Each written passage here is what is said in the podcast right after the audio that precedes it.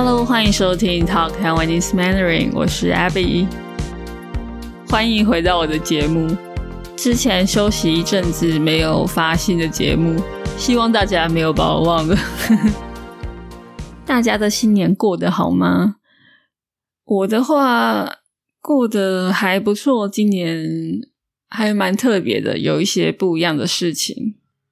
那我觉得过年对我来说，就是好好的休息一下，放空一下，然后好好的陪家人、陪爱人、陪身边重要的人。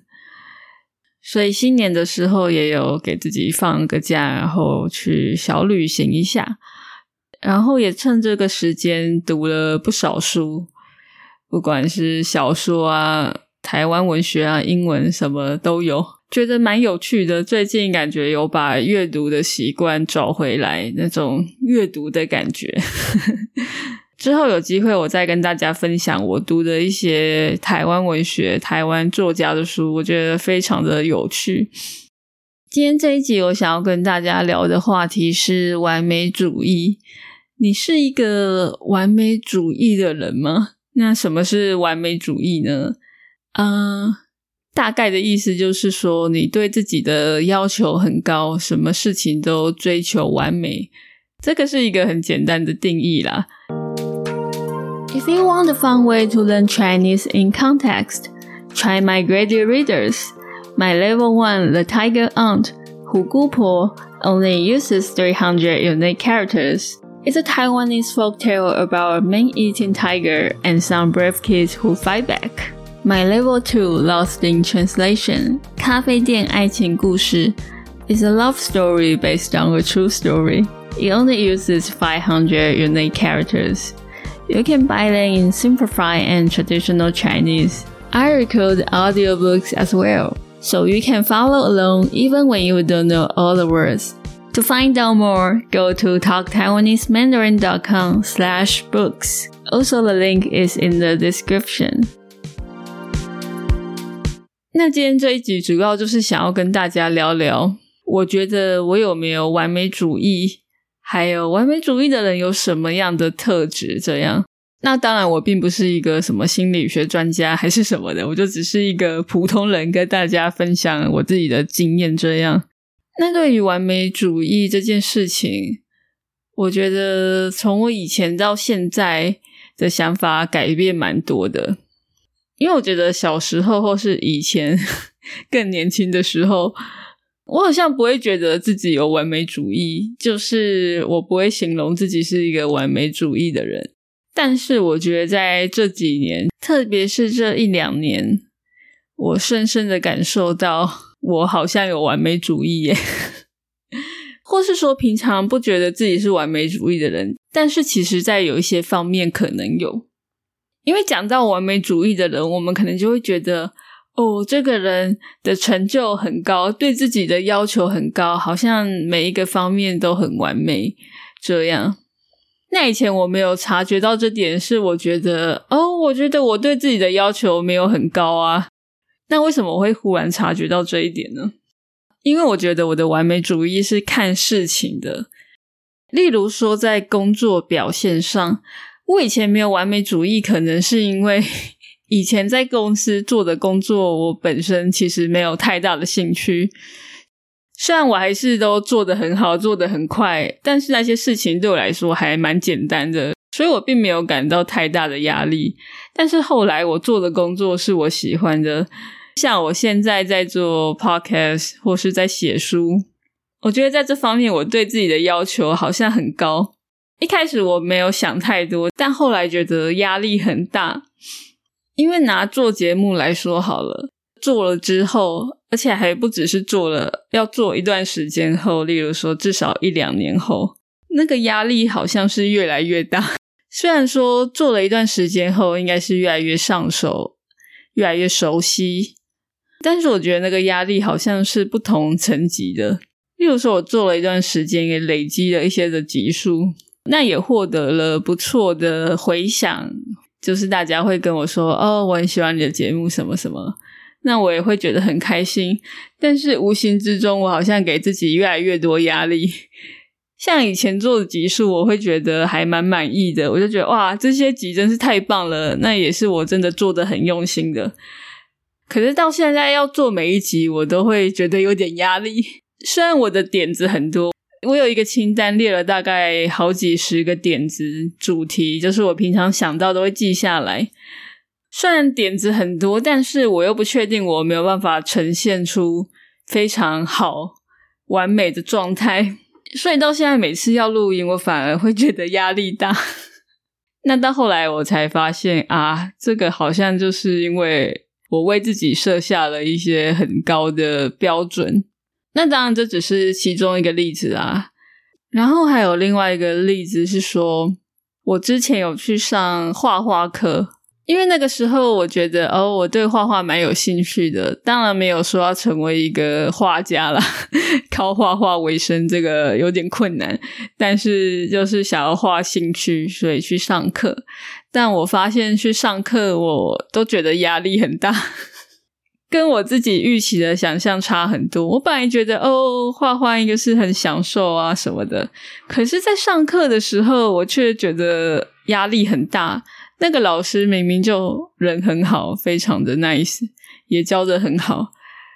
但我发现去上了画画课后，我给自己设下了一些遥不可及的标准，例如说会跟其他同学比较，甚至跟老师比较。那这个其实都是蛮好笑的，因为因为那个老师当然是非常专业的，他都已经靠这个为生，画几十年了。我竟然拿我自己跟他比，那其他的学生。那他们也可能是画很久了，从小时候开始画，或是画好几年了。所以说，拿自己跟他们比较，当然是很可笑的事情。但是，我觉得我在心里好像就是默默的跟他们比较，以至于我觉得压力很大。反而去上画画课之后，我平常就不再画画了。这样感觉好像也蛮奇怪的。好啦，大概举了以上这些例子，那我们现在就来看一下。完美主义的人有什么样的特质？有什么样的特征？好，那我就来举几个特质来当例子。这是我之前搜寻，例如说完美主义有什么样的特质而找到的资料。那第一个就是 being highly critical，这一个就是说对自己很严厉，会批判自己、批评自己或别人这样。这个部分哦，我觉得我有，我也是后来才察觉到，其实我对自己非常的严厉，非常的严格，对别人好像也会有一定的期望，但是我觉得我对自己是比较严厉，有时候做错事情也会对自己非常的凶狠。其实我并不是故意的想要这样骂自己，但我自己心里的声音就是会一直批评自己。好像不是我能控制的，也许可以控制啊，但是要有意识的去控制。例如说，我今天不小心一件事情没做好，然后我就会心想啊，怎么连这么简单的事都做不好，真的是白痴诶笨死了之类的。就是这种严厉的话，我们通常并不会对别人说，可是可是却会一直对自己说。第二个是对自己有不切实际的超高标准。那刚刚前面有讲到。就是说会帮自己设下根本不可能达到的标准，这个其实我也有，而且也是我没有发现的，后来才察觉到说啊，我真是太疯狂了。这个可以举一个例子跟大家讲，例如说我现在做节目，我现在写书，那不是都会有评价，不是都会有 reviews 吗？我虽然告诉自己不要去在意，但是 打从心底我还是很在意。而且只要不是收到那个五颗星，如果是四颗星或四颗星以下，我就会觉得非常的伤心。但我会告诉自己，每个人的喜好都不一样啊，又不可能每个人都喜欢我的作品。但是我还是会难过蛮久的。我现在也是在慢慢的调试中，就是就是会告诉自己说，哦，不可能完美啊！你就算全世界卖最好的书，第一名的书。